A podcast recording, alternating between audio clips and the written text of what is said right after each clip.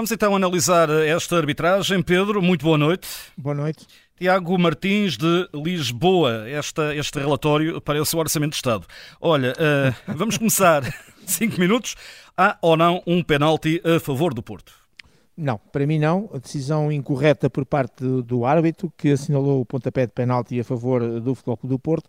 Basicamente o que aconteceu é que Uh, o Feltes, que é o jogador do Estoril, um, ehm, quando foi disputar a bola com o Eustáquio, e o Eustáquio ao sentir que estava a dominar a bola e que tinha um jogador nas costas, uh, acabou por parar o seu movimento, uh, facilitando assim aquilo que foi o contacto. Realmente há as mãos nas costas, porque o jogador do Estoril ao chegar lá coloca as mãos nas costas, mas o facto de colocar as mãos nas costas e eu vou fazer a comparação aqui, não gosto muito de fazer esse tipo de comparação, mas acho que é importante as pessoas perceberem, da mesma maneira que no jogo do Benfica Casa Pia não, não dei como boa a decisão do, do penalti do, sobre o Tankstead com o Zolotic, porque também aí houve mãos nas costas, mas o facto de haver umas mãos nas costas ou de agarrar um adversário, uh, isso não significa que isso tenha uma consequência. Ou seja, este verbo da ação das infrações, o agarrar, o puxar, o carregar, etc., é preciso que haja uma consequência. Que o jogador não chegue à bola, perca a bola, uh, que fique impossibilitado de chutar, o que quer que seja. Portanto, não é o simples facto de colocar as mãos nas costas que isso é falta.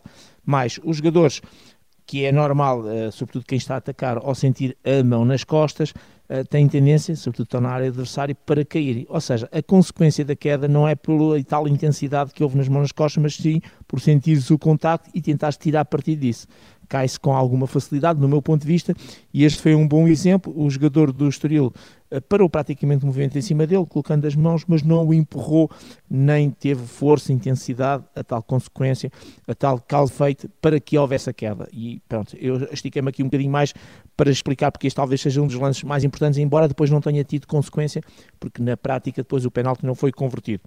Portanto, não considero que tenha sido assinado bem o pontapé de penalti, mas já agora também dizer que o guarda-redes defendeu o penalti sem cometer nenhuma irregularidade, que é sempre bom a gente relembrar estes aspectos. Portanto, ele adianta uma das pernas, a outra ficou sobre a linha, e isto é o que a lei permite nos pontapés de penalti, ter uma perna sobre a linha ou no enfiamento da mesma, podendo avançar a outra perna, movimentar a outra perna para a frente, e isto foi o que aconteceu, isto no momento em que a bola parte. Portanto, aí foi legal a, a defesa. De qualquer maneira, penalti mal assinalado. Entretanto, décimo minuto, penal, aliás, amarelo, amarelo para exatamente o Feltes. Pronto, agora os amarelos vamos ser rápidos. O Feltz empurra o, exatamente senão, o PP eh, sem bola, cortando um ataque prometedor. É uma bola que é metida para o PP, que está quase a entrar na área, pode criar perigo. Ele é empurrado ainda sem bola, comportamento incorreto, corta ataque prometedor, amarelo bem postado. Minuto 29, amarelo para o Eustáquio. Sim, agarrou o jogador número 10 do Estoril, um, impedindo desta forma uma saída em ataque rápido e, portanto, ali um misto de falta tática e, e de comportamento incorreto, cartão amarelo bem postado. Aos 30, eh, não há penalti, há um braço realmente do Pedro Álvaro, Exato. mas não há penalti. Sim, é o Francisco Conceição que remata. O Pedro Álvaro tem os braços encostados ao corpo, nomeadamente o braço direito, onde a bola bateu, encostado e ao longo do corpo, sem fazer qualquer movimento deliberado no sentido de ir à bola. É a bola que bate no braço, portanto, não há tal volumetria, não há gesto deliberado. O braço está na posição normal para o gesto que ele estava a fazer. Boa decisão, sem motivo para ponto de penalti. Ainda na primeira parte, aos 31, amarelo para o Chico Conceição. Sim, o Mateus Fernandes chegou primeiro à bola, Francisco Conceição ia tentar chegar à bola, mas acabou por pontapear o calcanhar do Mateus Fernandes. Uma entrada bastante dura, negligente, cartão amarelo bem mostrado. Entretanto, ainda na primeira parte, aos 35, Mateus Fernandes também se habilitou ao amarelo.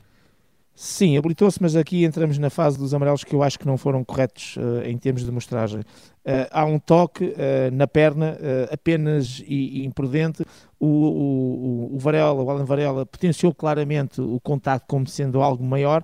Talvez isso tenha iludido o árbitro, mas portanto foi uma falta absolutamente normal, sem motivo para, para cartão amarelo. 39, também amarelo, João Marques. Sim, agora mais um, um, caso. Ele tem uma entrada, o Francisco Conceição uh, depois fica no chão bastante cachoso, fica-se a ideia que terá abalroado, mas ele passou pela frente e depois há um contacto, não com as pernas, que aí sim seria amarelo, mas apenas com o corpo. E portanto esse contacto para falta, sim, mas sem cartão amarelo. Ainda na primeira parte, aos 39, não há penalti. É um lance entre o Pepe e o Rodrigo Gomes. Sim, Sim, é um lance de, que o jogador do, do, do Estoril faz ali umas fintou três adversários, depois há umas, os ressaltos e na parte final o Rodrigo Gomes remata, já tem o pé armado e o Pepe digamos que coloca a perna à frente e ficou a ideia que o Pep podia ter ao colocar a perna à frente, uh, ter fei feito falta sobre o Rodrigo Gomes. Não, o Rodrigo Gomes também já tem o pé armado e acaba até por pontapear o Pep porque já não consegue parar e portanto também não considero que haja falta atacante, mas acima de tudo o mais importante é que não houve motivo para pontapé de penalti. E fechar a primeira parte, 45 minutos e mais um eh, de tempo extra, há um amarelo para Vital, para o central do Estoril talvez o árbitro considere uma falta tática, no sentido que ele, ao fazer falta sobre Ivanilson, teria cortado ali uma, uma, uma, jogada com algum perigo. Mas depois de rever o lance e o enquadramento, havia tantos jogadores, a falta sim existe, o jogador tenta chegar à bola, acaba por entrar em contato com o Ivanilson derrubando. Para mim, era um lance que, com outra gestão, era apenas para livre direto e por isso acabo por não concordar com este cartão amarelo. Seis cartões amarelos na primeira parte, vamos então à segunda parte. Minuto 55, amarelo para Pedro Álvaro. Sim, este sim, cartão amarelo, é uma tesoura, é uma tesourada feita perna esquerda à frente e perna direita por trás, em, em gesto de tesoura, sobre Francisco Conceição. Este sim, uma entrada bastante dura, bastante negligente, cartão amarelo bem mostrado. Logo a seguir, mais um amarelo para o Tiago Araújo. Também sobre Francisco um, Conceição, é aquele lance em que ele agarra e fica pendurado à camisola. É, é do Reiby, não é? Exatamente, tipo Rei, exatamente, que o Francisco Conceição ia entrar pelo corredor direito, eh, pelo lado direito da área, e portanto este sim, cartão amarelo bem mostrado. Amarelo também, bem, bem dado ao Nico, foi ao minuto 70. Sim, ela faz ali um take deslizante. Com outra arbitragem, isto é, com outra gestão, talvez não mostrasse, mas uh, enquadrado naquilo que eram as entradas mais duras, da mesma maneira que mostrou na tesoura, aqui foi um, um take deslizante que ele acaba por fazer, acaba por tocar meio na bola, meio no adversário, e o árbitro mostra cartão amarelo, e eu este vou aceitar como positivo. Entretanto, aos 72, há aqui um penalti que é revertido pelo VAR, o tal lance do Diocarmo. Exato. Pronto, de forma rápida, David Carmo faz realmente falta, com o pé esquerdo rasteiro ao pé direito, toque e rasteiro ao pé direito do Guitano. Uh, na dinâmica, fica-se com a ideia que é dentro da área, o árbitro assinala o pontapé de penalti. Este, tudo tranquilo em relação à arbitragem. Depois o VAR faz aquilo que nós fazemos, que é parar as imagens, e estas eram, logo na primeira repetição, percebemos isso, que o contacto tinha sido feito fora da área.